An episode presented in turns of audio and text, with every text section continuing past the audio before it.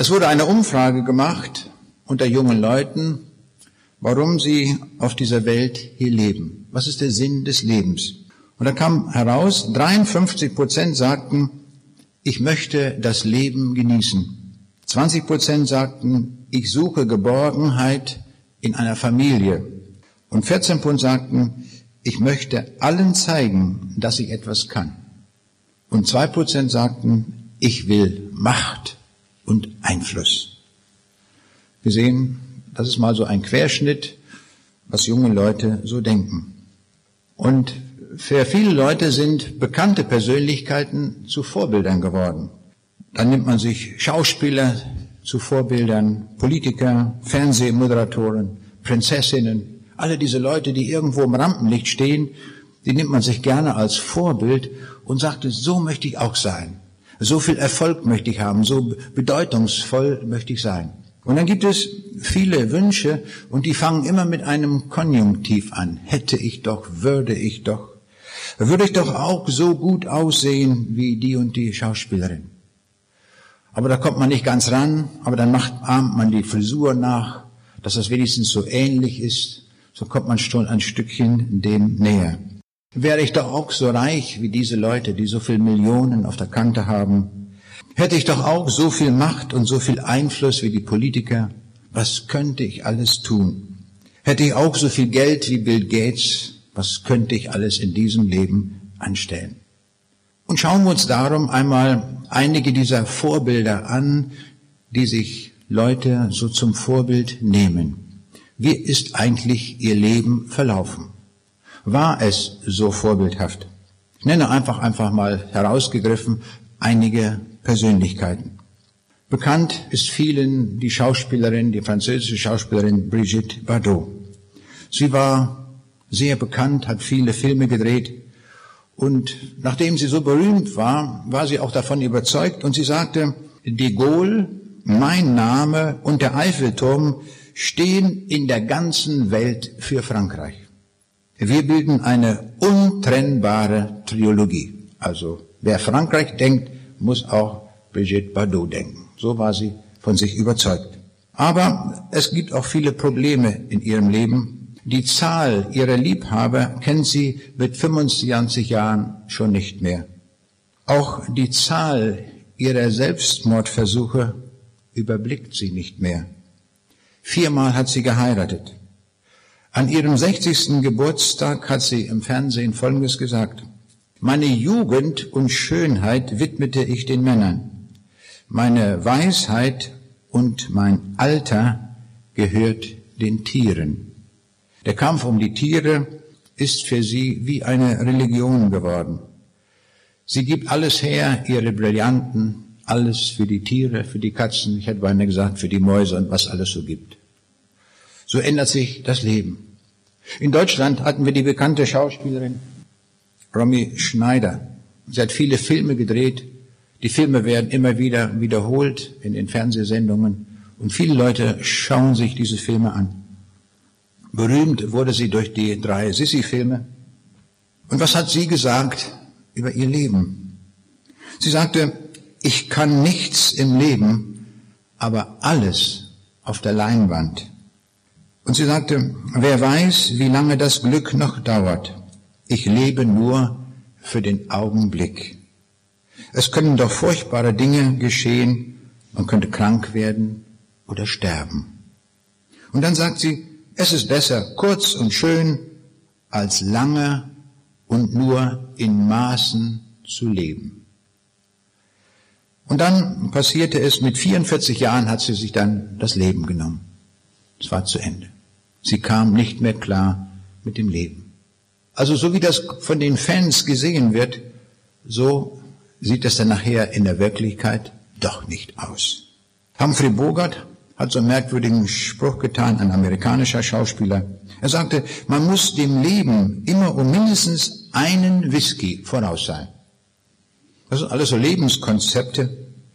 Wir kennen vielleicht den Film Der Hauptmann von Köpenick. Und dieser Schuster, dieser arme Schuster dort, der sagt dann Folgendes, er hat ein Stück weit nachgedacht. Er sagte, dann stehst du vor J, Was hast du gemacht mit dem Leben? Dann wird die letzte Seite aufgeschlagen des Lebens.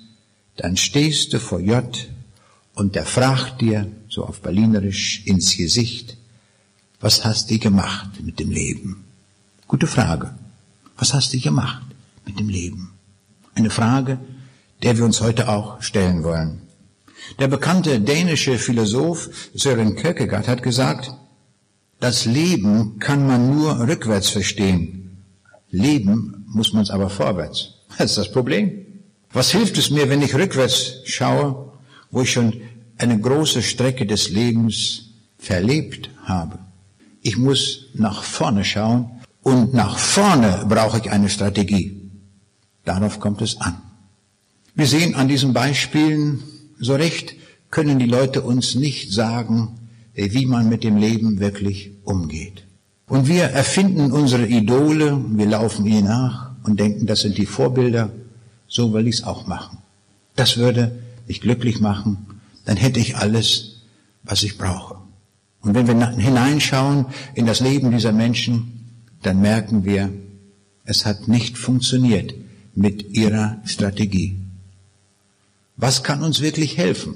Wo finden wir die richtige Strategie fürs Leben? Das ist ja die Frage, die für uns wichtig ist. Wir wollen heute nach Hause gehen und nicht wissen, was Humphrey Bogart da mit seinem Whisky gemeint hat. Wir wollen wissen, wie wir wirklich leben können, dass wir am Ende sagen können, auch wenn wir rückwärts schauen, wir haben es richtig gemacht.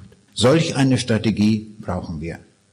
Ich möchte unser Leben einmal unter dem Aspekt sehen, dass es zwei Anteile hat. Das hat unser Leben.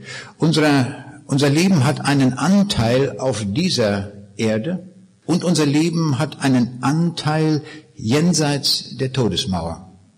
Wir sind Ewigkeitsgeschöpfe, unsere Existenz wird nie ausgelöscht werden und darum ist es wichtig, dass man sich beide Existenzformen einmal genau ansieht, wie wir sie richtig leben. Das ist sehr, sehr wichtig für uns. Und dieser Teil, den wir in dieser Welt verbringen, diese Lebenszeit, ist verknüpft mit einem sehr wichtigen Begriff. Das ist der Begriff der Zeit. Wie verbringen wir die Zeit? Wie leben wir in dieser Zeit? Und der zweite Aspekt ist der, wie leben wir in der Ewigkeit? Beides liegt noch ein großes Stück vor uns. Ein großer Teil noch der Zeit in diesem Leben und die ganze Strecke der Ewigkeit liegt auch vor uns. Und die Bibel gibt mir die Antwort, wie wir beide Bereiche gut bedenken, sodass wir am Ende sagen, es war richtig gelebt. Und darum wollen wir uns diesen beiden Fragen widmen. Der Zeit, dem Ziel in dieser Zeit. Ich war neulich auf einer Geburtstagsfeier und da hatte ein Bankfachmann Geburtstag und er hielt eine kleine Rede und hängen geblieben ist bei mir folgenden Satz, den er in Banksprache ausgedrückt hat. Er sagte, Vergangenheit ist ein geplatzter Scheck. Zukunft ist ein ungedeckter Scheck und die Gegenwart ist Bares. Hört sich gut an. Wir wollen prüfen, ob er recht hat. Wir werden jetzt ein klein wenig wissenschaftlich, wenn wir über die Zeit reden. Wir haben vor ein paar Tagen gesprochen über den Menschen und in diesem Vortrag habe ich erklärt, dass wir bei der Information fünf verschiedene Ebenen kennen. Ich wiederhole sie hier nochmal. Das ist die Ebene der Statistik. Das ist die unterste Ebene der Information. Die nächste Ebene ist die Syntax, also alles, was zusammenhängt mit Grammatik und diesen Fragestellungen. Die nächste Ebene ist die Semantik, das nennen wir die Bedeutung. Und dann haben wir gesehen bei der Information, es folgt etwas, aus der Information an Handlung, das nennen wir Pragmatik. Und dann gibt es den höchsten Aspekt der Information, das ist die Apobetik, das ist das Ziel. Und ich habe sehr viel nachgedacht über den Begriff Zeit und über unsere Zeit des Lebens, die wir hier auf dieser Erde durchlaufen und habe etwas ganz Merkwürdiges festgestellt, dass diese fünf Ebenen, die es für die Information gibt, in gleicher Weise auch für die Zeit gültig sind. Das habe ich nicht erwartet, dass das so ist. Aber durch tieferes Studium an der Bibel hat sich das herausgeschält und so bin ich zu dieser Erkenntnis gekommen. Und das will ich einmal hier weitergeben, diese fünf verschiedenen Aspekte der Zeit, weil sie alle in unserem Leben eine ganz große Bedeutung haben. Darum wollen wir uns damit ein Stück weit beschäftigen. Fangen wir zunächst mit der unteren Ebene an, das ist die Statistik. Und genau das sagt uns die Bibel, dass unsere Zeit ein statistisches Phänomen ist. Wir haben ein bestimmtes Maß an Zeit zur Verfügung. Das hat uns Gott gegeben. Das ist zunächst mal eine bestimmte Tageszeit, das ist die Anzahl der Jahre oder überhaupt die gesamte Zeitspanne unseres Lebens. Und die Bibel macht auf einen Aspekt aufmerksam, der uns weitgehend entgeht. Das hängt ein bisschen vom Alter auch ab.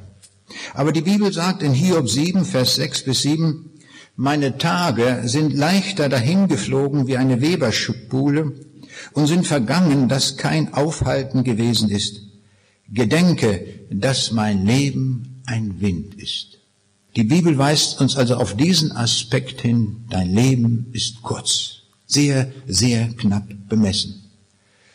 Und da gibt es viele Aussagen der Bibel, die uns immer wieder das deutlich machen. Im Psalm 144, Vers 4 heißt es, ist doch der Mensch gleich wie nichts. Seine Zeit fährt dahin wie ein Schatten. Manchmal fahre ich mit einem ICE durch deutsche Lande und dann verschwindet dieser Zug mit hoher Geschwindigkeit, 250 Kilometern pro Stunde, in einen Tunnel. Die Sonne scheint und dann sehen wir, wenn wir aus dem Fenster gucken, den Schatten dieses ICE-Zuges. Und dann fährt der Zug mit rasender Geschwindigkeit, verschwindet im Tunnel und der Schatten ist dahin. Und die Bibel sagt uns, das ist ein Vergleich, das können wir sehen. So wie der Schatten dahin fährt, mit hoher Geschwindigkeit, so, mit so hoher Geschwindigkeit verläuft unser Leben und ist zu Ende.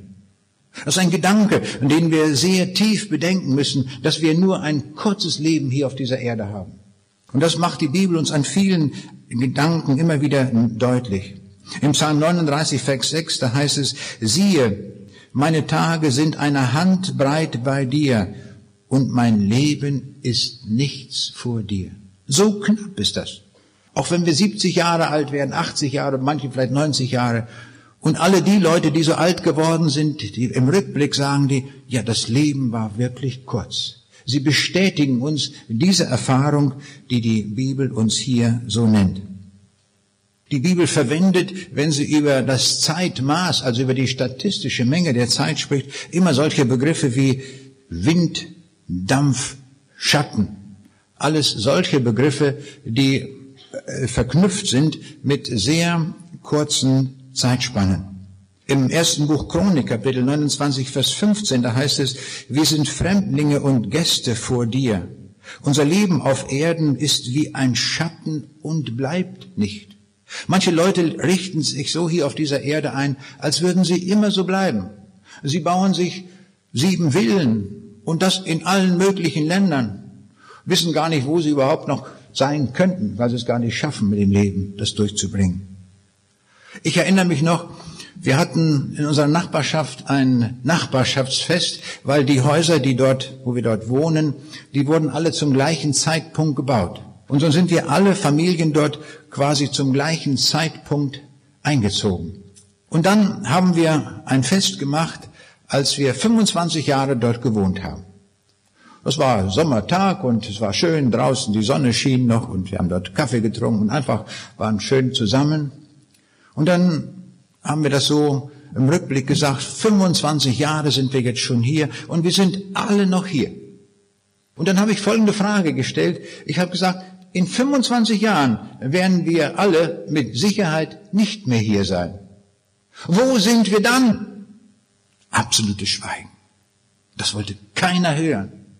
Keiner, habe ich daran gemerkt, will wissen, will nachdenken über eine solche Zeitspanne hinaus, wo wir nicht mehr sind. Wo sind wir dann? Das ist doch eine wichtige Frage. Wo sind wir dann, wenn wir nicht mehr hier sind? Diese Frage muss man unbedingt klären. Und einer der Nachbarn, der hat noch ein Haus ganz weit außerhalb oben an der See. Und dann erzählte er mir, er hat sich einen großen Baum gekauft und der wurde von Hamburg dorthin transportiert mit einem großen LKW, ein großer Baum. Den hat er jetzt vor sein Haus dort gepflanzt. Dann habe ich ihn gefragt, ich sage, warum kaufst du dir so einen riesen Baum? Ist doch viel zu teuer. Du musst dir ein kleines Bäumchen machen, dann siehst du, wie das Ding heranwächst. Ist doch schön mit anzusehen. Nein, sagt er. Das werde ich nicht mehr erleben weil ich es nicht mehr erleben werde. Und darum muss ich jetzt schon einen großen Baum kaufen, damit ich unter dem Schatten des großen Baumes sitzen kann. Hier wird jemandem bewusst, ich lebe nicht ewig hier weiter, aber denkt nicht weiter nach, was dann sein wird, wo ich hingehe. Diese Frage kann man mit ihm gar nicht richtig ansprechen. Merkwürdig. Wir sind ganz komische Leute, muss ich sagen. Und solch eine Idee finde ich überall vor. Also das war der erste Aspekt der Zeit, nämlich die, die Statistik der Menge, die uns zur Verfügung steht. Die Menge an Zeit, sie ist knapp bemessen. Und die Bibel legt ganz großen Wert, dass wir dieses Bewusstsein haben, damit Gott in unser Leben hineinwirken und hineinreden kann. Ich komme jetzt zum nächsten Aspekt der Zeit, das ist die Syntax, also so die, die Grammatik der Zeit. Mit welch einer Grammatik schreiben wir die Zeit? Es ist ja nicht nur die Zeit, die man mit der Uhr messen kann. Wir haben ja auch eine Syntax, eine Grammatik, wie wir die schreiben. Und ich habe in der Bibel gesucht nach Regeln der Zeit, also nach einer Grammatik der Zeit. Die erste grammatische Regel bezüglich der Zeit fand ich bereits in den zehn Geboten. In 2. Mose 20, 9 bis 10, da steht geschrieben, sechs Tage sollst du arbeiten und alle deine Dinge beschicken. Aber am siebten Tag, da sollst du kein Werk tun. Wir sollen also nicht wild arbeiten in dieser Welt, sondern Gott hat Regeln gegeben. Sechs Tage, das ist das Maß. Und dann sollst du einen Tag der Ruhe haben. Da sollst du dich besonders beschäftigen mit dem Wort Gottes. Da sollst du in die Gemeinde gehen. Das ist anders. Der Tag ist ganz anders. Den gestalten wir ganz anders. Zur Zeit der französischen Revolution wollte man alles auf das dekadische System umstellen und so hat man einen Zehn-Tage-Rhythmus eingeführt. Das ging aber nicht gut. Der menschliche Körper ist von Gott nicht für einen Zehn-Tage-Rhythmus konzipiert, sondern für einen Tagesrhythmus, sechs Tage Arbeit, ein Tag Ruhe. Und man hat also sehr schnell wieder das rückgängig gemacht. Und überall auf der ganzen Welt, auch wenn es kommunistische Länder sind, egal wo, alle halten dieses Gebot ein, diesen Rhythmus, sechs Tage Arbeit und ein Tag Ruhe. Auch daran können wir sehen, dass hier der Schöpfer etwas angelegt hat in unser Leben hinein, wonach wir leben können. Ich habe nach einer weiteren Regel gesucht für unser Leben. Eine syntaktische Regel, wie wir mit unserer Zeit umgehen. Und die fand ich in der Bergpredigt. Wie überhaupt, viele Dinge findet man in der Bergpredigt. Und in Matthäus 6, Vers 33, da sagt der Jesus eine Regel für die Zeit, obwohl das Wort Zeit gar nicht dort vorkommt. Aber wir werden gleich erkennen, es ist eine ganz außergewöhnliche, eine ganz besondere Regel für die Zeit. Und da steht, trachtet am ersten nach dem Reich Gottes und nach seiner Gerechtigkeit, so wird euch solches alles zufallen. Das ist eine Regel für die Zeit. Gott sagt uns nicht, ihr müsst so richtig arbeiten mit Stress und allem dem. Nein, sondern Gott sagt, kümmert euch in erster Linie um das Reich Gottes. Das stellt auf Punkt Nummer eins. Und wenn ihr das tut, werdet ihr eine Erfahrung machen, nämlich dass die anderen Dinge des Lebens, die auch zu regeln sind, die sich auch lösen müssen, dass Gott einem da hilft, dass da Segen drauf liegt. Ich erinnere mich noch an eine Situation während des Dienstes. Mit einem Wissenschaftler zusammen haben wir eine wissenschaftliche Arbeit geschrieben und der andere Kollege sollte zu einem wissenschaftlichen Kongress fahren und dort etwas vortragen, was thematisch schon vorgegeben war. Das stand schon gedruckt. Aber wir hatten keine Ergebnisse. Wir sollten verschiedene Punkte in einem großen Feld zusammenfassen mit einer einzigen mathematischen Formel. Und wir haben gebastelt und gesucht und es ging nicht. Hat nicht funktioniert. Und da habe ich mich erinnert an diese Regel, die hier steht in der Bergpredigt, trachtet am ersten nach dem Reich Gottes. Das heißt, ich habe mich überhaupt nicht aufhalten lassen an den Dingen, die ich am Reich Gottes baue, habe meine Vorträge gehalten, alles Dinge, und ich habe keine Zeit für dieses Kurvensystem zusätzlich eingesetzt. Und ich habe gebetet, Herr Jesus, du hast diese Regel gegeben. Hilf mir jetzt. Und so kam mir in einer Mittagspause eine Idee für eine Formel. Und das war wirklich eine geschenkte Formel, würde ich sagen. Und ich habe meinem Programmierer gesagt, programmieren Sie doch mal diese Formel. Wir werden einmal testen und werden alle diese Punkte eingeben, ob sie erfasst werden von dieser Gleichung. Ich wusste natürlich nicht, was rauskommt. Es waren mehrere Parameter, wir haben das optimiert und es funktionierte. Wir hatten innerhalb von drei Tagen ein gesamtes Kennlinienfeld per Formel erfasst. Da habe ich so deutlich erfahren, wie Gott Gnade schenkt, wenn wir die Regeln der Zeit einhalten, dass Gott das andere uns zufallen lässt als Geschenk. Ist das nicht großartig? So macht Gott das. Wenn wir diese Regel einhalten. Und darum gebe ich diese Regel als selbst erfahren weiter, dass wir uns durch nichts abbringen lassen in all unseren Diensten, in all unserem Tun im Reiche Gottes. Wenn wir da anfangen zu sparen, das wirkt sich als Verlust unseres Lebens aus. Da wollen wir nicht sparen. Einsetzen. Immer einsetzen. Das wird den größten Gewinn erbringen. Das ist die Regel, die der Herr Jesus uns gibt. Viele Leute arbeiten nach falschen Regeln. Und falsche Regeln, das ist so, wenn man in der Schule ein Diktat schreibt und am Ende steht eine Fünf drunter. Durchgefallen. Reicht nicht.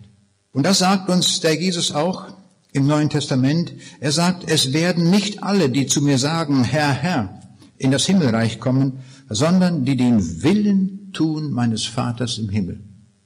Ich beobachte, es gibt sehr viele Leute, die sehr, ein sehr frommes Handeln haben, die sehr viele Rituale einhalten und viele Dinge. Aber sie haben nie eine Entscheidung für Jesus Christus getroffen. Sie leben einen Glauben ohne Jesus. Jesus ist vielleicht eine Randfigur. Das ist ein falsch orientiertes Leben. Sie haben sicherlich viel Zeit eingesetzt für alle ihre Rituale und der Herr wird ihnen an seinem Tag sagen, ich kenne euch nicht. Ihr seid nicht dabei. Wir brauchen Jesus in unserem Leben. Das ist sehr wichtig, dass wir das beachten und bedenken. In einem Dorf lebte ein Mann, der war 100 Jahre alt geworden. Das kommt nicht alle Tage vor und äh, in dem Dorf schon gar nicht. Aber jetzt hatten sie einen, der hatte das hundertste Lebensjahr erreicht und jetzt wollte man das in dem Dorf auch gebührend feiern.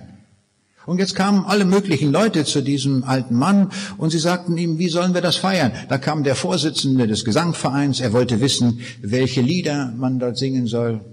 Dann kam der Mann von der Feuerwehr und sagte auch, was sollen wir in der Rede alles sagen? Was sollen wir erwähnen? Was ist wichtig? Und der Bürgermeister kam und alle stellten sich vor und jeder wollte irgendwie auf der Feier etwas sagen. Und dann hat dieser Mann gesagt, Ihr könnt singen und sagen, was ihr wollt, gar keine Frage. Alles ist mir recht. Nur eines, sagt er, das verbiete ich euch. Es darf das Wort Tod überhaupt nicht vorkommen, in keiner Rede. Davon will ich nichts wissen. Ist das nicht schrecklich? Da ist jemand 100 Jahre alt geworden und ist dumm geblieben bis zum letzten. Kein bisschen weise. Er steht an der Schwelle des Todes und will über diese Frage überhaupt nicht nachdenken. Das darf uns auch nicht passieren. Wir müssen wissen, dass wir sterben müssen, alle ohne Ausnahme.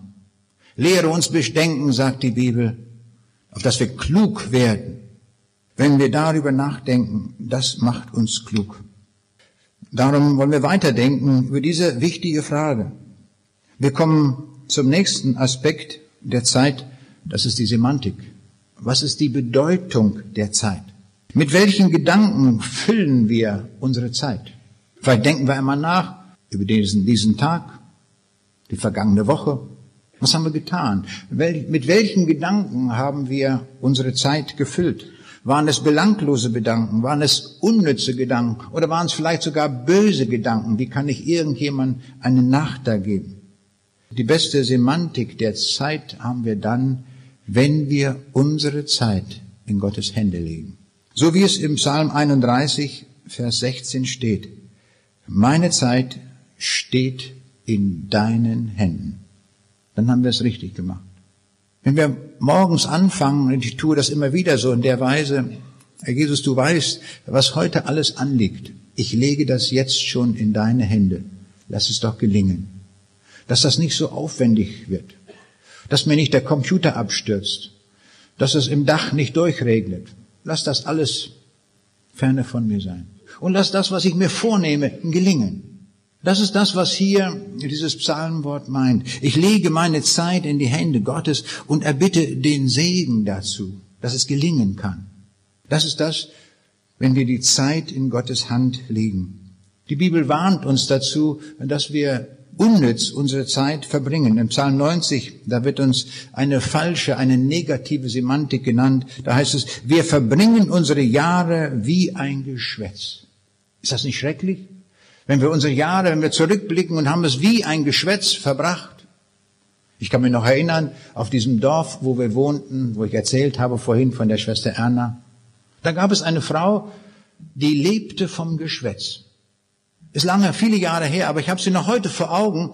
Der musste man nur eine Kleinigkeit erzählen, was im Dorf passiert ist. Dann war sie nicht mehr zu halten, dann lief sie weg und sie lief von einem Haus zu anderen, hat jedem diese Geschichte erzählt und immer noch was dazugesetzt. Und nachher am Ende kam eine Geschichte raus, von der gar nichts mehr wahr war, aber es war Geschwätz. Und so, diese Frau ist mir zum Beispiel geworden. Wir verbringen unsere Jahre wie ein Geschwätz. Dummes Zeug, unnützes Zeug, was wir da verbreiten und worüber wir reden. Und da will wir uns Gott bewahren. Und im Römer 1, Vers 21 heißt es, sie haben ihre Gedanken dem Nichtigen zugewandt und ihr unverständiges Herz ist verfinstert. Das kann uns dabei passieren. Wenn wir die falschen Gedanken haben, dass unser Herz verfinstert wird und wir können uns gar nicht mehr öffnen vor Gott. Und davor warnt uns die Bibel. Die Bibel sagt, wandelt nicht unweise, sondern als weise. Und seht zu, dass euch niemand einfange durch Philosophie und leeren Trug, gegründet auf der Menschen Lehre. Ich komme zum nächsten Aspekt, das ist die Pragmatik, das Handeln. Dass wir in dieser Zeit richtig handeln. Im zweiten Buch Chronik, Kapitel 19, lesen wir, geht mutig an die Arbeit und der Herr sei mit dem, der seine Pflicht erfüllt. In den Firmen ist es üblich geworden, dass man Motivierungsseminare macht, wo man die Leute zu mehr Arbeit motivieren will. Ich würde so sagen, man sollte jedem eine Bibel geben. Und wenn er das liest, besser motiviert kann keiner werden als durch die Bibel. Dann werden wir unsere Arbeit tun, pflichtgemäß tun. Und dann sagt, steht da im Prediger 9, Vers 7, so gehe hin und isst dein Brot mit Freuden und trink deinen Wein mit gutem Mut, dann dein Werk gefällt Gott. So sollen wir leben, so sollen wir handeln, dass unser Werk bei Gott wohlgefällig ist. Und der Jesus sagt, Darum, wer diese meine Rede hört und tut sie, der gleicht einem klugen Mann, der sein Haus auf den Felsen baute. Wer das umsetzt, was er in der Bibel liest, und wenn es ein Vers ist, den wir umsetzen, das ist Baugrund auf Felsen. Wenn wir so unser Leben ausrichten, dann wird das bleiben, dann wird das nicht kaputt gehen, dann wird das in Ewigkeit bleiben. Und der Jesus gibt uns große Freiheit in dem, was wir tun in seinem Reich. In Lukas 19, da sagt er, handelt damit, bis dass ich wiederkomme. Uns ist diese Zeit gegeben von ihm, dass wir handeln. Wir dürfen aller Freiheit handeln und tun, damit das Reich Gottes gebaut wird. Ich freue mich so über diese Tage, die wir hier so erlebt haben und habe gesehen, wie viele Hände fleißig waren und gearbeitet haben. Das ist Pragmatik, das ist Handeln. Handelt damit, bis dass ich wiederkomme. Da gibt es Leute, die haben Zettel verteilt, da haben andere Zettel entworfen, dann haben andere gesungen, dann haben andere angesagt, dann haben andere organisiert. Es ist viel, viel Arbeit gewesen. Die wenigste Arbeit habe ich gehabt. Ich stelle mich hier nur hin und rede. Die Arbeit, die Hauptarbeit haben andere gehabt. Und Gott wird das segnen, alle Arbeit, die geschehen ist. Andere haben wiederum Menschen eingeladen, sie sind gekommen und haben die Ewigkeit gefunden. Das ist Handeln in der Zeit.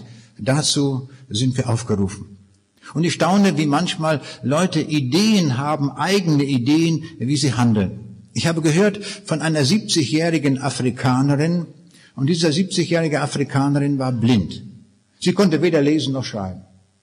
Aber sie hat das Wort Gottes richtig verstanden und hat gedacht, ich will das umsetzen, handelt damit, bis ich wiederkomme. Und sie hat sich überlegt, was kann ich tun als blinde Frau, als Analphabetin? Dann hatte sie eine Idee.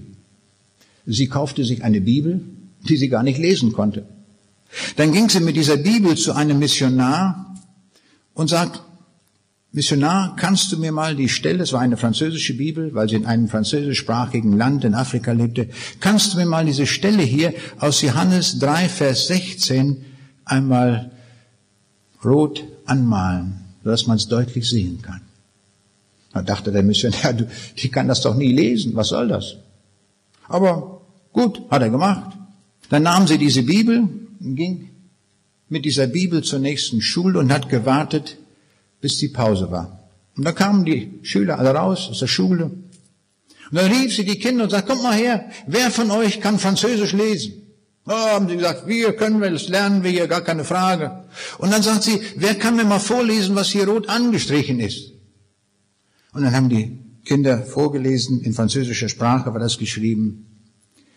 Denn also hat Gott die Welt geliebt, dass er seinen eingeborenen Sohn gab, auf dass alle, die an ihn glauben, ewiges Leben haben. Da fragt diese Frau, habt ihr das verstanden? Da sagten die, nein, was heißt das? Was soll das bedeuten? Wir verstehen gar nichts. Die französischen Wörter haben wir verstanden, aber was soll das bedeuten? Und dann sagte diese Frau, das kann ich euch erklären. Gott ist der Schöpfer dieser Welt. Er hat die Menschen gemacht, hat uns gemacht. Wir Menschen sind in Schuld gekommen durch den Sündenfall.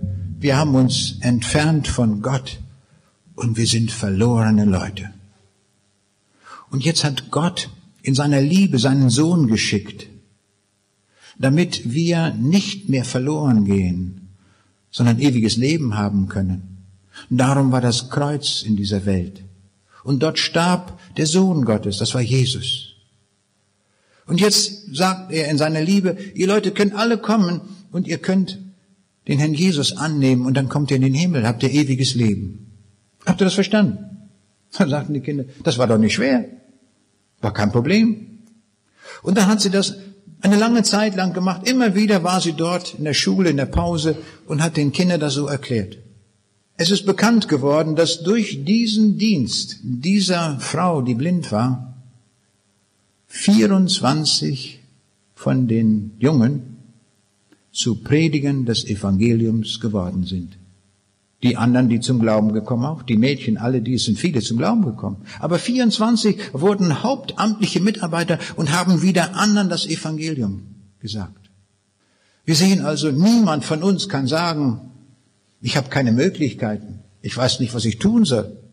Im Reiche Gottes gibt es keine Arbeitslosen, auch nicht einen. Wir haben alle die Fähigkeit, die Möglichkeit, irgendwas zu tun.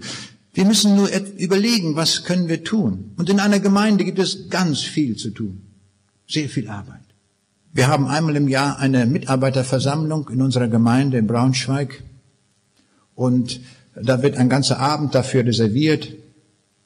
Es gibt auch einen kleinen Imbiss. Und alle, die mitarbeiten, sollen dann kommen. Und dann bin ich immer erstaunt. Da kommen 500 Leute zusammen. Mitarbeiter. 500 Mitarbeiter. Da sind manche, die haben einen Küchendienst, manche haben den Aufräumdienst, manche machen die Gartenanlage, manche machen den Blumenschmuck.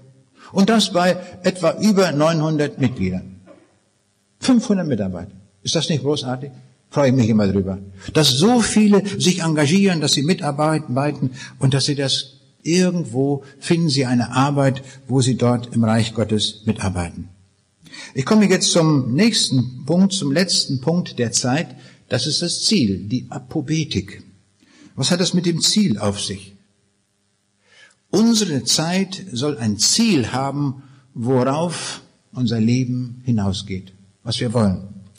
Der Apostel Paulus hat sich eine Zielsetzung gegeben. In Philipper 3, Vers 13 und 14 sagt er, ich vergesse, was da hinten ist und strecke mich nach dem, das da vorne ist und jage nach dem vorgestreckten Ziel, nach dem Kleinod der himmlischen Berufung Gottes in Jesus Christus. Er streckt sich nach vorne. Er hat ein Ziel. Er hat eine Vorwärtsstrategie. Und die Vorwärtsstrategie wird nicht, kommt nicht aus der Rückwärtssicht. Er lässt sich leiten vom, vom lebendigen Gott und das ist sein Leben. Und das tut er, das setzt er um, was er erkannt hat. Und in 2 Timotheus 4, Vers 7 hält er Rückblick am Ende seines Lebens und er sagt, ich habe den guten Kampf gekämpft, ich habe den Lauf vollendet, ich habe den Glauben gehalten. Das war's. Das möchte ich auch am Ende meines Lebens sagen. Ich habe den guten Kampf gekämpft. Das war mein Ziel. Ich habe jetzt den Lauf vollendet. Ich habe den Glauben an den Herrn Jesus gehalten. Bis zum Schluss. Wäre das nicht ein Lebenskonzept für uns alle? Dass wir sagen, das ist die Zielsetzung meines Lebens. Und nicht, dass wir Zielsetzungen sagen, ich muss noch einen größeren Garten haben und ich muss noch anbauen, ich muss mein Konto erhöhen, ich muss noch mehr Aktien haben. Das ist keine Zielsetzung. Das ist keine Zielstrategie für Leben. Die Zielstrategie des Lebens, was uns Gott sagt, ist, dass ich den guten Kampf des Glaubens kämpfe. Da werden wir nicht immer einen roten Teppich finden, der ausgebreitet ist, worauf wir gehen. Wir werden Anfechtungen haben. Wir werden Schwierigkeiten haben. Manchen werden uns vielleicht auch auslachen. Gar keine Frage. Das wird sein. Das ist aber nicht das Problem. Wir gehören zum lebendigen Gott und wir haben eine Zielstrategie und gehen dann diesen Weg getrost weiter. Ich habe beobachtet, dass viele Politiker, nachdem sie abgetreten sind als Politiker, dann ein dickes Buch schreiben, nämlich ihre Memoiren. Und ich habe den Eindruck, wenn man mal so ein Buch liest, das ist eine Rechtfertigung des Lebens. Das ist eine Rechtfertigung ihres Handelns. Da beschreiben sie jede Situation, die sie gehabt haben, und sie haben immer recht gehabt. Es war immer richtig, was sie gesagt haben. So schreiben sie ihre Bücher. Und die Bücher werden sehr, sehr dick, manchmal sogar mehrere Bände, um das alles unterzubringen, weil sie ja jedes Detail irgendwo niederlegen. Wenn die Bibel die Memoiren schreibt, dann sind sie sehr, sehr kurz. Das ist das Besondere der Bibel. Die Bibel schafft das in wenigen Sätzen auf den Punkt zu bringen, was ein Leben ausmacht. Ich glaube, derjenige, von dem im Alten Testament am allermeisten geschrieben steht, weil Gott diesen Mann in einer unglaublichen Weise gebraucht hat, das war Mose. Und jetzt finden wir im Neuen Testament einen Lebenslauf von Mose. Und der fällt unvorstellbar kurz aus. Und da habe ich gedacht, Wunderbar, das schafft nur die Bibel. In so einer kurzen Weise das zusammenzufassen. Ich lese einmal diesen gesamten Lebenslauf, die Memoiren des Mose. Lassen sich so zusammenfassen, so macht Gott das. Hebräer 11, 24 und 26. Da steht, durch den Glauben wollte Mose, als er groß ward, nicht mehr ein Sohn heißen der Tochter des Pharao und achtete die Schmach Christi für größeren Reichtum als die Schätze Ägyptens, denn er sah auf die Belohnung. Das ist ein Lebenslauf. Ist das nicht großartig? Dieser Mann sah auf das Ziel, dieser Mann sah auf die Belohnung, er konnte mit seinem Volk durch die Wüste gehen, er konnte alles machen, gar keine Frage. Weil er immer das Ziel im Auge hatte. Dieser Mann hatte alle Möglichkeiten. Er hätte Pharao von Ägypten werden können. Er hat die Heeresschule in Ägypten besucht. Das damals mächtigste Heer hätte er anführen können. Er hätte alle, ihm standen alle Türen offen. Er hätte sich sogar eine, eine Pyramide bauen lassen können. Und zwar größer als die des, des Cheops. Dann wären die Touristen heute nach Kairo gefahren, nach Gizeh und würden sich die Pyramide des Mose ansehen. Das lag in seiner Macht, hätte er machen können, gar keine Frage. Und jetzt steht hier, er achtete das alles für wertlos und schaute auf Christus, den er schon sah, als den großen Herrn. denn er sah auf die Belohnung. Unglaublich, was dieser Mann an Strategie seines Lebens verändert hat. Und genau das ist doch, was Jesus auch sagt uns in der Bergpredigt. Er sagt, sammelt euch Schätze für den Himmel. Die werdet ihr wiederfinden. Allen Müll, was ihr hier ansammelt, ist wertlos. Das bleibt alles zurück. Wie groß unsere Briefmarkensammlung auch sein mag, wie viel Aktien wir auch haben, alles, was wir angehäuft haben, im Tode wird alles auf den Wert Null gesetzt. Und wir nehmen nichts mit. Gar nichts. Nur eins. Das werden wir am Tag der Ewigkeit vorfinden. Was wir an Schätzen für den Himmel gesammelt haben. Und die Bibel sagt, und wenn es nur ein Glas Wasser ist, das wir jemandem weitergereicht haben im Namen Jesu. Es wird in Ewigkeit gelohnt werden. Ich habe eine großartige Geschichte gehört. Da war ein kleines Mädchen und dieses Mädchen konnte gerade lesen in der Bibel. Und sie las in der Bibel und war fasziniert, was dort stand. Und da las sie diesen Satz, wo Jesus sagt, wenn du ein Glas Wasser jemandem weiterreichst in meinem Namen, es wird dir gelohnt werden. Damit meinte der Jesus, in Ewigkeit wird es gelohnt werden. Nun, die nahmen das Wort, wie es steht, und so muss man es auch nehmen, das ist genau richtig, das können wir von dem kleinen Mädchen besser lernen als von manch einem Theologieprofessor, weil die dem glaubte, was dort stand. Sie rennt in die Küche, holt ein Glas Wasser, läuft mit dem Glas Wasser auf die Straße und will das jemandem geben. Ja, das ist keiner. Dann nimmt sie das Glas mit dem Wasser und läuft bis zum nächsten Waldrand. Und da trifft sie einen jungen Mann. Dann geht's auf den zu und sagt, bitte trink dieses Wasser im Namen Jesu. Der hatte Durst, der trank. Und sie äh, nimmt das Glas, rennt wieder zurück, stellt das Glas in, in der Küche hin und damit war das erledigt. Auftrag Jesu erfüllt. Es vergehen viele Jahre.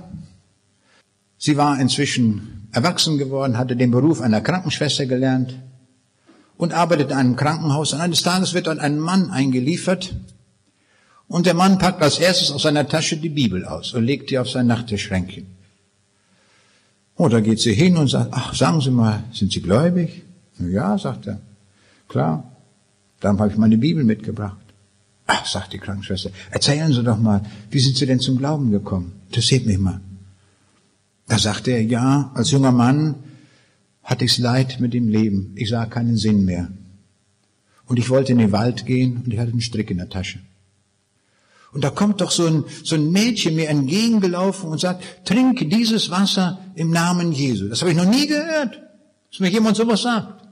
Ich habe nachgedacht, bin nach Hause gegangen, habe ab, abgelassen von meinem Vorhaben, habe mir eine Bibel gekauft und jetzt passiert genau das, was immer passiert, wenn jemand die Bibel liest. Jesus hat gesagt, wenn ihr in der Schrift forscht, werdet ihr mich darin finden und das ewige Leben.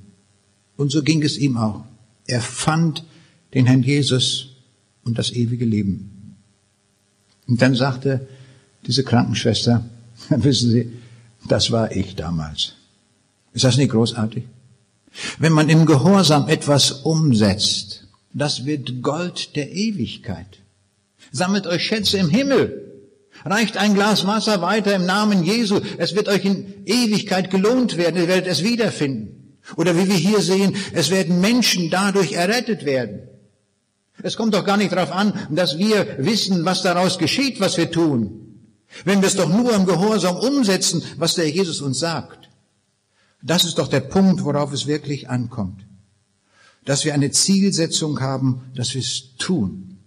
Und lassen wir uns nicht aufhalten von irgendwelchen Dingen, die uns abhalten können. In der Bibel steht in Prediger 11, Vers 8, wer auf den Wind sät, achtet, der sät nicht.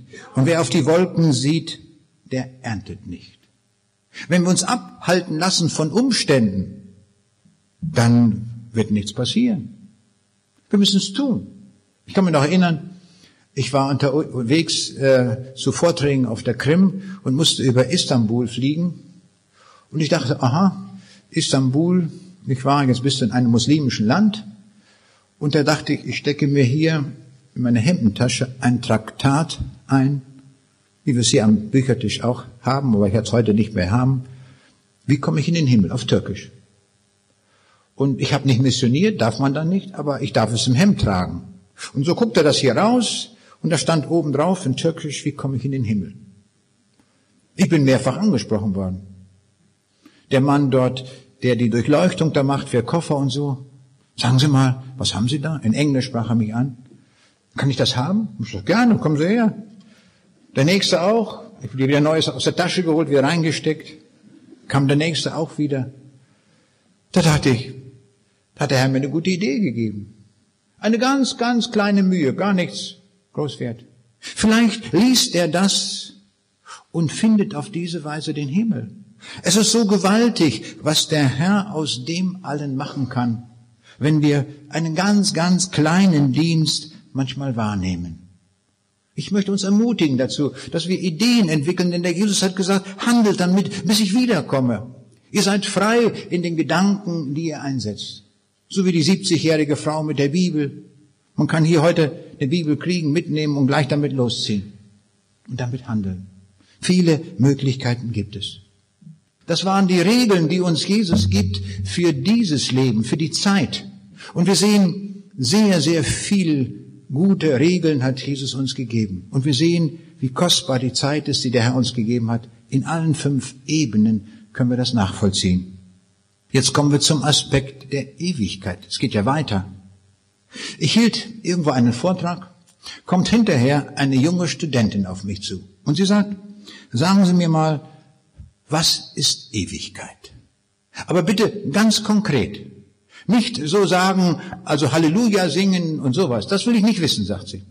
Das ist auch für mich nicht Ewigkeit. Ich will von Ihnen ganz konkret wissen, was ist Ewigkeit? Oh, gute Frage. Ich war ganz erstaunt. So eine junge Studentin, blühend das Leben, großartig. Ich dachte, die hat viele Ziele in diesem Leben, aber jetzt stellt die diese Frage so konkret, so bewusst. Und ich habe dann zurückgefragt, ich sage, erklären Sie mir mal, warum ist diese Frage bei Ihnen so hochgekommen? Das kann ich Ihnen sagen, sagt sie. Ich bin herzkrank. Ich war beim Arzt und der Arzt hat mir gesagt, ich habe noch höchstens zehn Jahre zu leben. Dann bin ich in der Ewigkeit. Und ich will heute wissen, wie es in der Ewigkeit ist. Prima. Da sagt sie, wie es in der Hölle ist, weiß ich. Ich habe Sartre gelesen und Sartre hat gesagt, die Hölle ist, wenn Menschen eingesperrt sind, die sich nicht mögen, und die sich eine Ewigkeit lang zanken. Das ist Hölle. So hat Sartre gesagt. Aber das steht nicht in der Bibel. Und sie hatte eine sehr gute Frage gestellt, nämlich wie das ist. Was ist eigentlich Himmel? Wie ist das? Und das hat mich angeregt, einmal mehr nachzudenken über die Ewigkeit. Was ist Ewigkeit? Manche Leute haben ein Modell gemacht für die Ewigkeit, um jetzt die Länge der Ewigkeit zu beschreiben. Und ein solches Modell ist zum Beispiel, wo jemand sagt, stellen wir uns vor, der ganze Himalaya, also das höchste Gebirge dieser Welt, besteht ausschließlich aus Diamant. Ein riesen Diamantblock. Und jetzt kommt ein Vogel geflogen und der kommt alle tausend Jahre mal vorbei, der wetzt dort seinen Schnabel an diesem riesen Diamantblock und wenn er den ganzen Himalaya abgewetzt hat, dann ist eine Sekunde der Ewigkeit vergangen. Tolles Bild, oder? Leider falsch. Warum ist das falsch? Das ist deswegen falsch, weil es jenseits der Todesmauer keine Armbanduhren und auch keine Atomuhren mehr gibt. Es gibt keine Zeit mehr. Das Phänomen Zeit ist ein Bestandteil dieses Lebens, worüber wir gesprochen haben. Wenn Ewigkeit angesetzt ist, ist das von anderer Struktur. Ganz anders. Ich stelle mir das so als Informatiker so vor, das ist vielleicht eine dreidimensionale Zeit, wo man sich in diesem Kontinuum eines, einer mehrdimensionalen Zeit vorwärts, rückwärts, seitwärts und wie bewegen kann. Man kann also, in der Ewigkeit ist mir klar geworden dadurch, brauchen wir keine Dias und keine Filme mehr. Weil wir einfach zurückgehen können, dann haben wir es wieder. Realität, Gegenwart. Oder wir können so ausdrücken, Ewigkeit ist ewige Gleichzeitigkeit. Ich stelle mir vor, in der Ewigkeit können wir erleben, wie das Volk Israel durch das Rote Meer zieht, trockenen Fußes. Wenn wir sagen, das möchte ich jetzt mal erleben, wie war das nochmal? Wie haben die Leute das erlebt? Dann gehen wir zzzt, ein Stück rückwärts, weil es ja zeitlos ist in der Ewigkeit. Darum können wir das erleben. Oder wenn wir sehen wollen, wie Jesus auf dieser Erde war und was er gesagt hat den Leuten, dann sind wir plötzlich mittendrin in der Zuhörermenge. Das ist möglich. Die Ewigkeit bietet unglaublich viele Möglichkeiten. Es ist etwas ganz Außergewöhnliches und Besonderes und ist darum nicht fortschreitend. Unsere Zeit hat die Eigenschaft, dass wir auf einem Fließband spazieren fahren. Stellen wir uns vor, wir sitzen angeschnallt auf einem Fließband, auf dem Fließband der Zeit und fahren jetzt spazieren. Und wir merken, wir können nicht rückwärts fahren. Und auch, es kann auch niemand schneller fahren als jemand anders. Das geht nicht. Wir sind fest angekettet auf diesem Fließband der Zeit. Aber Gott ist ja nicht angekettet auf dem Fließband. Wenn Ewigkeit auch Zeit wäre, lange Zeit, dann säße Gott auch auf einem Fließband. Und das stimmt nicht. Sondern Gott ist ewig. Er kann alles in einem Blick sehen. Er sieht heute, hier und jetzt das, was in Zukunft hier sein wird. Er weiß jetzt schon, was zukünftig in meinem Leben ist. Ganz genau.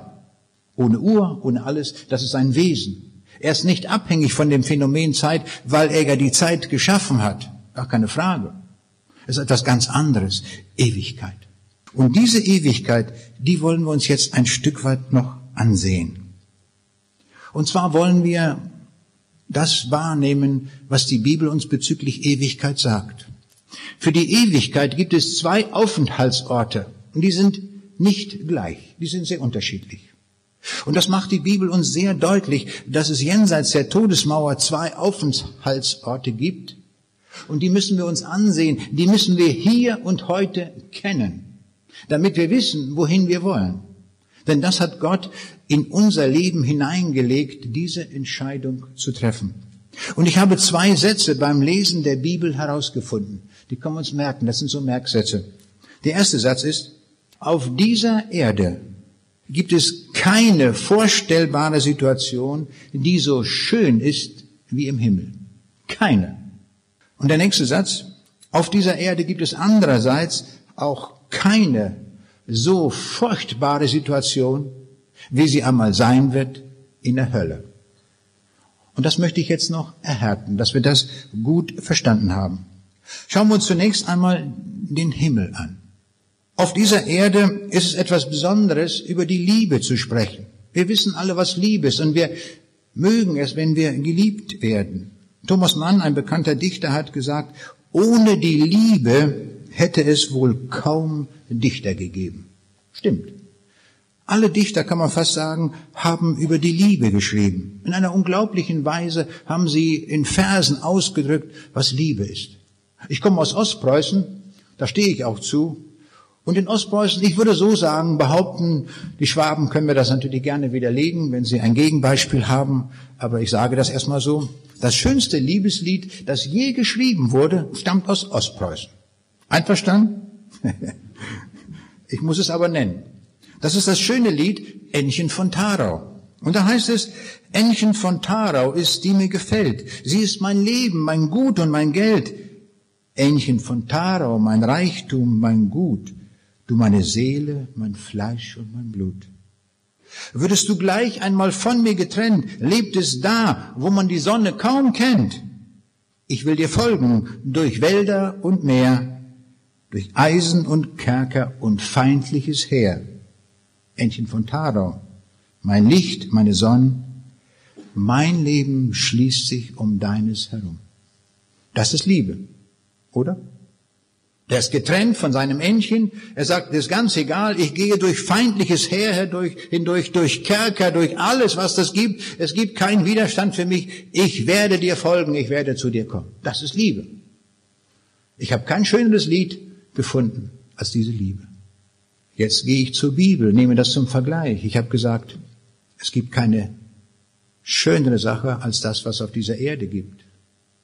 Und wenn wir von der Liebe Gottes reden, dann hören alle Maßstäbe auf, die wir Menschen an Liebe kennen. Und Gott hat eine solche Liebe für uns investiert, dass er seinen Sohn seinen geliebten Sohn gegeben hat, hat ihn sterben lassen, verbluten lassen, leiden lassen am Kreuz, damit wir nicht in die Hölle kommen. Unglaublich, was ist das für eine Liebe? Er gibt sein Leben dahin. Er lässt alles für uns. Diese Liebe ist durch nichts anderes zu überbieten, anders zu beschreiben. Es ist die größte Liebe, die es je gegeben hat in dem ganzen Universum, im ganzen Himmel. Eine unvorstellbar große Liebe. Und das hat der Jesus auch gesagt. Ich lasse mein Leben für die Freunde. So lieb hat er uns, dass er uns alles gibt, weil er uns grenzenlos liebt, bis in den Tod hindurch. Das ist Liebe. Wir sehen, das ist die himmlische Liebe, die Liebe, die im Himmel herrscht, die, die geht weit über alles irdische Denken hinaus, über jedes Maß, was wir hier auf dieser Erde überhaupt kennen. Genauso ist es mit der Freude. Es gibt viele Situationen auf dieser Erde, worüber wir uns freuen. Wenn eine Frau ihr erstes Kind erwartet, dann ist das große Freude. Wenn ein Leistungssportler seine, eine Goldmedaille erwirbt bei der Olympiade, dann freut er sich darüber. Und er jubelt vielleicht drei Tage und dann ist auch vorbei. Ein Wissenschaftler erhält vielleicht den Nobelpreis und freut sich darüber, dass er den bekommen hat. Und so könnten wir alle möglichen Dinge dieses Lebens nehmen und wir würden sehen, dass es viele schöne Dinge in dieser Welt gibt. Aber jetzt ziehen wir den Vergleich zum Himmel, zu diesem Ort, wo wir die Ewigkeit, wo wir eingeladen sind, die Ewigkeit zu verbringen. Da hält kein Vergleich mehr stand. Da lesen wir im ersten Korintherbrief Kapitel 2, Vers 9, was kein Auge gesehen hat und kein Ohr gehört hat und in keines Menschen Herz gekommen ist, ist, was Gott bereitet hat denen, die ihn lieben. Wir können uns vorstellen, jedes beliebige schöne Theater oder die beste Musik, die je auf dieser Erde komponiert worden ist, was im Himmel an unser Ohr dringen wird und was wir mit unseren Augen wahrnehmen. Es wird alles weit das Irdische übertreffen. Weit, weit. Unvorstellbar. Und was hier steht, was nie in das Herz eines Menschen gedrungen ist, egal an Freude, an Empfindung, alles, wir können es angesichts des Himmels als unvergleichbar ansehen. Nichts ist dem Himmel gleich. So schön ist das weil Gott dort ist, weil er das bereitet hat, weil er eine Ewigkeit konstruiert hat, die so unvorstellbar schön ist. Und stellt euch vor, und dazu sind wir geladen. Hier in diesem Saal ist nicht ein einziger von, zu dem Gott sagen würde, dich möchte ich da nicht hinhaben. Und Gott zeigt mit dem Finger auf jeden einzelnen von uns, ich möchte dich im Himmel haben, ich möchte dich im Himmel haben, ich möchte dich im Himmel haben. Was wäre das schön, wenn du im Himmel bist? So denkt Gott über uns. Und darum lässt er uns diese Botschaft ausrichten und sagt, komm, du bist geladen, ich lade dich heute ein, komm, auch du sollst einmal in alle Ewigkeit bei mir im Himmel sein. Du sollst es so schön haben, du sollst dich ewig freuen. Nicht eine vergängliche Freude, eine ewige Freude. Und du wirst geliebt im Himmel werden in alle Ewigkeit. Viele Menschen sehnen sich nach Liebe. Dort gibt es Liebe pur, in diesem Himmel. Alles, was wir an so Schönem denken können, das wird im Himmel sein. Und nichts ist vergleichbar an Schönem, was wir hier von dieser Erde her kennen. Das ist wichtig zu wissen, diesen Unterschied zwischen Himmel und Erde. Jetzt kommen wir zu der anderen Abteilung, das ist die Hölle. Und da habe ich gesagt, in der Hölle ist es so schrecklich, dass nichts, was wir von dieser Erde her kennen, vergleichbar ist mit der Hölle. Wir verwenden oft den Begriff Hölle, wenn jemand eine schlecht, durch eine schlechte Ehe geht. Wir vergleichen vieles, was Menschen im Krieg erlebt haben, mit einer Hölle. Wir sind durch Granaten, durch alles Mögliche durchgegangen. Das war eine Hölle mit dem Kanonenfeuer. Und die Soldaten beschreiben das, wie schrecklich das war. Und wenn Forscher durch die grüne Hölle gegangen sind im Amazonas, wo es Schlangen gibt und Mücken und alles Mögliche an Plagen, dann haben sie gesprochen von der Hölle des Amazonas. Dort in der grünen Hölle. Und dann wird in der Literatur gesprochen, und das wird auch immer wieder so bezeichnet, das ist durch die Literatur gegangen, das ist die Hölle von Auschwitz. Die Hölle von Auschwitz, dort, wo die Menschen in einer Charge mit 600 Mann auf einmal vergast wurden. Wie schrecklich. Also wir sehen, in dieser Welt gibt es auch sehr schreckliche Dinge. Es gibt nicht nur Liebe und Freude, es gibt auch ganz, ganz schlimme, schreckliche Dinge. Und wir bezeichnen diese Dinge oft mit Hölle. Und jetzt kommen wir, was die Bibel uns lehrt über die Hölle und auch über diese Erde. Hier auf der Erde können wir, lernen wir verschiedene Dinge kennen. Wir kennen Folterungen, Verstümmelungen, Gräuel, Verwüstungen, Plünderungen, Vergewaltigungen, Kindesentführungen, schreckliche Krankheiten, Mobbing, zerrüttete Ehen, Streit, Ängste. Das können wir alles in dieser Welt. Ganz schlimme Dinge. Die gibt es alle in dieser Welt. Und so beschreibt uns auch die Bibel diese schlimmen Dinge auf dieser Erde. Aber wenn die Bibel dazu überschwenkt und den, die Hölle erklärt, dann merkt man, jetzt kommen andere Begriffe ins Spiel. Die haben nichts mehr zu tun mit dem Irdischen, mit dem Leid des Irdischen. Das ist potenziert. Tausendmal schlimmer, was Hölle ist. Und die Bibel spricht davon, der Jesus sagt, es ist ein Ort der Finsternis. Es gibt offensichtlich kein Licht. Man kann sich überhaupt nicht zurechtfinden. Es ist ein Ort des Heulens und des Zähneklappens. Stellen wir uns einmal vor, eine Ewigkeit, die nie aufhört. Ständig klappern wir mit den Zähnen, weil es vielleicht zu kalt ist, vielleicht zu heiß. Ich weiß nicht, was das Einzelne, aber es, es muss schrecklich sein. Ständig ist man am Jammern, am Wehklagen, weil man es nicht ertragen kann, weil man es nicht aushalten kann. Des Heulens. Ein ewiges Heulen wird das sein. Wie schrecklich. Und der, der Jesus sagt, in Markus 9, Vers 44, es ist der Ort, wo der nagende Wurm nicht stirbt. Also offenbar ist dort ein Wurm, den wir nicht beseitigen können und er nagt herum um unseren Körper und nagt und frisst und wir können ihn nicht beseitigen. Und das hört nicht auf, den können wir nicht wegjagen, der bleibt. Der nagende Wurm. Und dann sagt die Bibel an anderer Stelle, Lukas 16, Vers 24, da sagt der eine, ich leide Pein in den Flammen.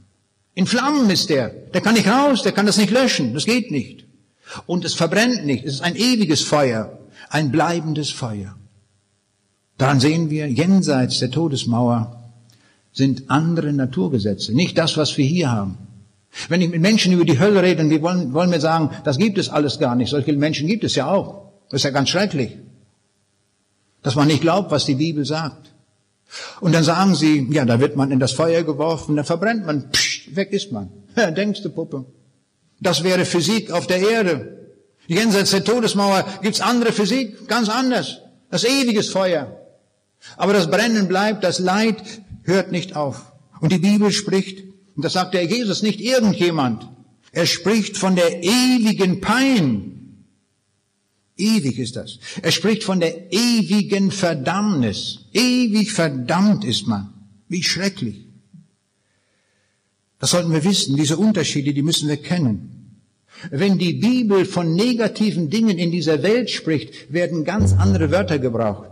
Ich nenne mal so ein paar. Die Welt vergeht mit ihrer Lust. Das ist harmlos dagegen. Die ganze Welt liegt im Argen. Das ist nicht so schlimm. Ist arg, ist schlecht, ja. Aber das ist nicht ewiges Feuer. Das ist ein Unterschied. Merken wir diesen Unterschied. Oder Jesus sagt, O du ungläubiges und verkehrtes Geschlecht. Ist auch negativ, auf jeden Fall. Aber das sind Bezeichnungen, die der Jesus für die Begriffe der Erde verwendet. Bei den Bewohnern auf der Erde wird unterschieden zwischen Guten und Bösen, zwischen Gerechten und Ungerechten, zwischen Kindern des Lichts und Kindern dieser Welt. Wir sehen, das ist nicht gut. Das sind Unterschiede.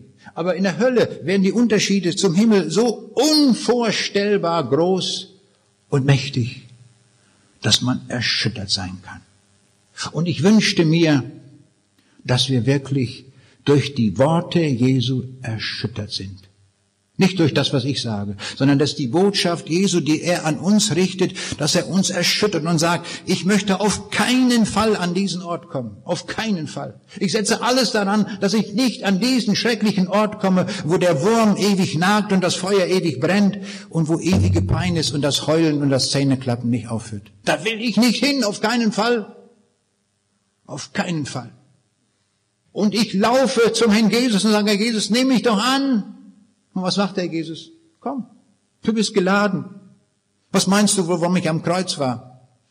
Was meinst du, warum ich das Kreuz durchgehalten habe?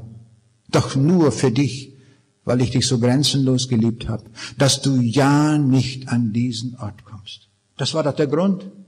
Es war die unvorstellbare Liebe. Ich will dich nicht schocken mit der Hölle, sagt Jesus. Ich will dich warnen, ich will dich rufen, ich will dich ziehen, dass du kommst und dass du meine Liebe spürst und dass du diese Liebe ergreifst und sagst, Herr Jesus, ich danke dir von Herzen für diese Liebe die du für mich offenbart hast, aber die du nicht nur, du hast nicht davon geredet, du hast sie umgesetzt durch deine Tat. Ich darf kommen. Du lädst mich ein. Das ist großartig, dass wir so kommen dürfen. Zu diesem Jesus. Ich hielt einen Vortrag an einer Schule, fragt mich am Ende eine Schülerin, ich hatte einen mehr wissenschaftlich orientierten Vortrag gesagt, ich hatte kein Wort über die Hölle gesagt, auch nicht über den Himmel, weil es ein altes Thema war. Da kommt ein Mädchen auf mich zu und sagt, sagen Sie mal, können Sie mir wissenschaftlich erklären, ob es eine Hölle gibt? Ich denke, wie kommt die da drauf? Auf so eine Frage. Da habe ich ihr das erklärt. Ich sage, wissenschaftlich kann ich Ihnen das nicht erklären. Aber es gibt eine Stelle, wo wir es ablesen können, dass es eine Hölle gibt. Wissen Sie, wo das ist? Das ist am Kreuz. Das Kreuz ist die Stelle, wo wir ablesen können, dass wir Sünder sind. Und da können wir ablesen, dass es eine Hölle gibt. Meint ihr denn, Gott hätte seinen Sohn an einem Kreuz verbluten lassen, wenn es keine Hölle gibt? Wenn es so wäre, was die Leute im Karneval singen? Dieses total falsche Lügenlied, wir kommen alle, alle in den Himmel? Das ist es doch nicht. So ist es eben nicht sondern Jesus sagt, die meisten Menschen sind aufgrund ihres freien Willens auf der Weg, auf dem Weg zur breiten Straße. Sie laufen auf der breiten Straße geradeaus in die Hölle hinein. Und das sieht Gott und er lässt das Kreuz aufrichten und setzt dieses Liebeszeichen in diese Welt hinein und ruft und sagt, komm, jetzt bist du geladen. Meine Liebe, meine Barmherzigkeit ruft dich, damit du es ewig schön hast. Was musst du bezahlen? Gar nichts. Geschenk. Aus Liebe schenkt man. Jesus schenkt dir aus Liebe seinen Himmel, wenn du willst. Wenn du kommst und wenn du bereit bist, dein altes Leben zu verändern. Vielleicht bist du ein Lügner, vielleicht bist du ein Betrüger, vielleicht bist du auch ein Gleichgültiger. Nur gleichgültig, weiter gar nichts. Interessiert mich alles nicht. Ist auch Sünde. Dann lege das ab und ändere dein Leben.